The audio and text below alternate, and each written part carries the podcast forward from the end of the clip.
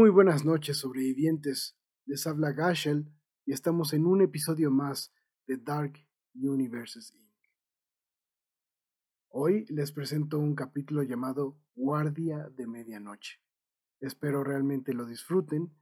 Les agradezco que me acompañen y me dejen hacerles estos momentos más ligeros, más tenebrosos, más interesantes. Como siempre agradecemos la música a Purple Planet y ya saben, dejaré el correo, el darkuniversesinc.gmail.com en la descripción del show para que me manden sus preguntas o comentarios. Ahora, sin más dilación, comenzamos. Aquel era mi primer turno como guardia de la medianoche. Realmente estaba muy emocionado. Había esperado lo que parecía una eternidad para llegar a este puesto. Eh, ustedes podrían pensar que no era mucho. Guardia. Cuidar de algunas pobres almas en esta simulación de hospital. Pero créanme, para mí era una oportunidad magnífica. Cuando llegué al hospital, hice justo como se me había indicado. Chequé mi entrada en el reloj más viejo y destartalado de la gerencia del hospital. Me puse mi uniforme. El mío ya que yo era un medianoche, era negro con algunos vivos rojos, mientras que el resto, el resto de los compañeros era azul con blanco. Mm, como era de esperarse, ninguno de los azules siquiera puso un ojo sobre mí. Los únicos que reconocieron mi existencia fueron los otros guardias de negro, quienes me saludaron cortésmente en mi camino hacia la oficina del jefe de turno. Este sin más dilación me dio mi hoja de turno. Ahí indicaba todos mis deberes. Hablaba de los rondines que debía hacer desde las 11 pm hasta las 7 am. Yo debía resguardar la seguridad del hospital, pero tenía que cuidar sobre todo al staff y pacientes que tenían una identificación color naranja sobre su ropa. Ellos eran mi principal ocupación, pues en mi hoja de instrucciones decía que no debía dejar salir a nadie que portara un gafete naranja, ni staff ni pacientes. Entonces me entregó la hoja con las instrucciones precisas de lo que debía hacer. Aquello me pareció extraño, pero ya había escuchado historias de este lugar. Su fama precedía. Así que simplemente me aboqué a dar mi primer rondín. Al llegar a urgencias, todo era como me lo esperaba. Mucha gente, algunos doctores corriendo, y justo me encontré con otro guardia de la medianoche. Él me hizo señas y dirigió mi mirada a un hombre viejo apoltronado en las bancas. Tenía el gafete naranja mal puesto, pero lo tenía. Entonces me hizo señas con un papel, justo el mismo que yo acababa de recibir. Entonces simplemente lo abrí, leí mis instrucciones rápidamente y supe al instante qué debía hacer. Me acerqué entonces al hombre, que realmente parecía estar sufriendo mucho dolor. Así que, tal como era mi labor, lo senté bien. Le dije que no podía estar acostado sobre las bancas. Intentó gritarme, manotearme, alegar que estaba pasando por un inmenso dolor. Se quejaba que esto empezaba en el abdomen, a lo que yo contesté, como era procedimiento, presionando mi tolete contra su vientre. El hombre casi se desmaya pero de alguna manera aguantó. Le mencioné entonces que tenía que guardar silencio, sentarse derecho, si no, no se la atendería. Volté entonces a ver a mi compañero y me sonreía mientras levantaba el pulgar. Al parecer, iba por muy buen camino. La siguiente parada era maternidad. Ahí me encontré a una joven madre que veía a los cuneros, Parecía que le urgía ver a su bebé. Claro, con su respectivo gafete naranja. Entonces leí mis instrucciones y entendí cuál era la situación. Entré yo a los cuneros mientras ella me veía desde el otro lado del vidrio. Fui señalando bebé por bebé hasta que ella asintió. Ese, ese debía ser el suyo. O mejor dicho, la suya. Una hermosa bebita de ojos grandes, muy linda, que a pesar de estar recién nacida, parecía sonreír cuando la cargaba. La mamá estiraba sus brazos desde el otro lado del vidrio, lloraba por sostener a su bebé. Pero entonces me lo llevé al consultorio de cuneros, ahí donde no podría verlo, ni siquiera de lejos. Pero sabría, al oírla llorar, que ahí estaba, pero jamás podría alcanzarla.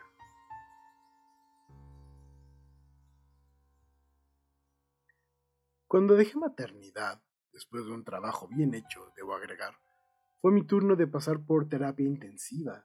Ahí teníamos varios pacientes con sus gafetes naranja, pero hubo uno en especial que llamó terriblemente mi atención. Una señora, joven, se veía de buena posición y la encontré justo, justo cuando le gritaba a las enfermeras. Pedía que dejaran entrar a su hijo, o siquiera que la suturaran, pues que eso no era de Dios, dejarla así. Entonces me aproximé y en efecto, la tenían abierta desde el pecho hasta el ombligo. Parecía un esquema didáctico demasiado funcional del cuerpo humano. Entonces, como era debido, leí mis instrucciones y como acto siguiente le informé que su hijo no llegaría. Había sido asesinado en un asalto. La única manera de verlo sería cuando le hiciera compañía en la morgue. La señora debieron ver su cara. Quedó pasmada. Obviamente tenía miedo de moverse, pero entre su llanto y su indignación comenzó a sacudirse. Las grapas que le mantenían abiertas las incisiones comenzaron a caer. Una enfermera trató de hacerle entrar en razón, pero no recibió más que un revés de la señora de Alcurnia. A lo que yo simplemente respondí tomando un bisturí del piso y colocándolo peligrosamente cerca de su corazón expuesto y palpitante. La mujer, ella obviamente se detuvo de golpe. Supo, supo ver en mis ojos que yo no estaba bromeando así que dejó que las enfermeras hicieran su labor, mientras yo partía al siguiente punto de mi ronda. Mis pasos prontos me llevaron a la capilla del hospital, un lugar oscuro donde un joven de rodillas oraba con fervor. Obviamente el gafete de esos que comenzaban a gustarme lo portaba muy bien. Sus murmullos eran intensos. Casi podía escucharse todo lo que él decía, pero sobre todo lo que pedía y de lo que se arrepentía. sí, claro, si fuera eso cierto, no estaría en este lugar. Entonces, después de leer mis instrucciones, me acerqué y le hice saber que no importara cuánto rezara, la culpa había sido de él y de ninguna y que ninguna cantidad de rezos harían que su hija saliera de esta. El hombre rompió a llorar. Quiso perseguirme, pero sus piernas estaban tan entumidas de estar en esa posición que lo único que logró fue romperse la cara. Mi trabajo ahí estaba completo. Iba entonces de camino al siguiente punto cuando me encontré con mi jefe. Al parecer había estado siguiéndome por todo el hospital. Después de todo, era mi primer noche. La verdad es que me puse nervioso por todo lo que había estado haciendo, pero al menos en ese momento no me dijo absolutamente nada. Solo me saludó, revisó mi hoja de instrucciones, a la que añadió una más, y me dejó proseguir con mi turno. La nueva hoja de instrucciones mencionaba que necesitaban ayuda con algunos pacientes, pues era hora de alimentarlos, así que tenía que ir a apoyar al cuerpo de enfermeras.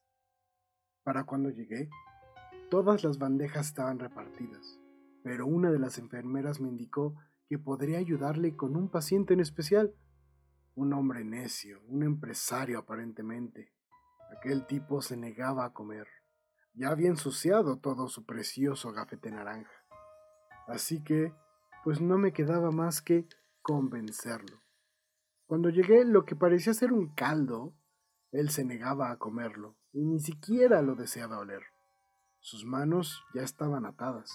Incluso su cabeza tenía una correa para evitar que se moviera demasiado.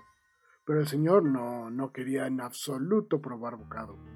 Así que una vez que identifiqué al tipo de paciente, supe que, supe que era mi momento de brillar. Tomé la sopa. Aún estaba caliente. Le di un par de vueltas, incluso le soplé para que se enfriara un poco, e intenté alimentar al hombre, pero éste se negaba.